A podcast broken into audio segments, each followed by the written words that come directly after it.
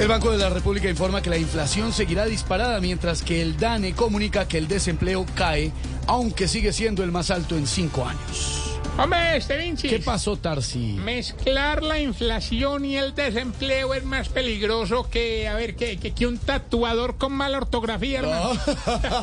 Ni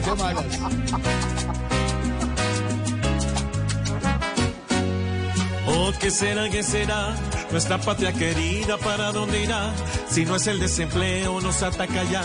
Una inflación tan grande que el que vive acá y sepa Venezuela ha pensado ya.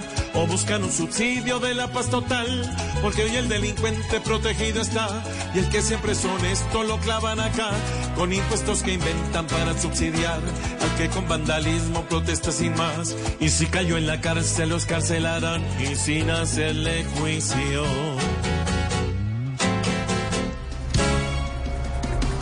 Transparencia Internacional advierte que la lucha contra la corrupción en Colombia se estancó.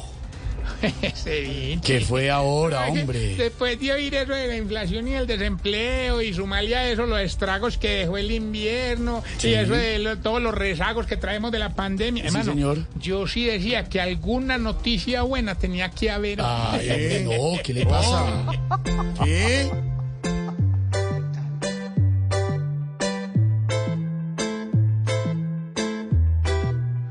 Esto ya pasó hace rato. Corruptos en lo que por todos lados.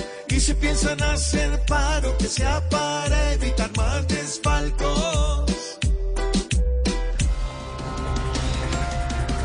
El estadio El Campín completamente lleno se prepara para recibir a la selección sub-20 que hoy enfrenta a Uruguay.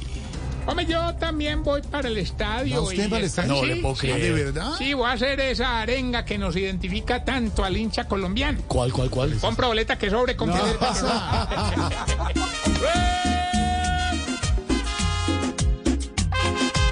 Vamos colombianos, seguro ganamos. Y Uruguay se derrumba si algún gol le marcamos. Y al Mundial de Indonesia.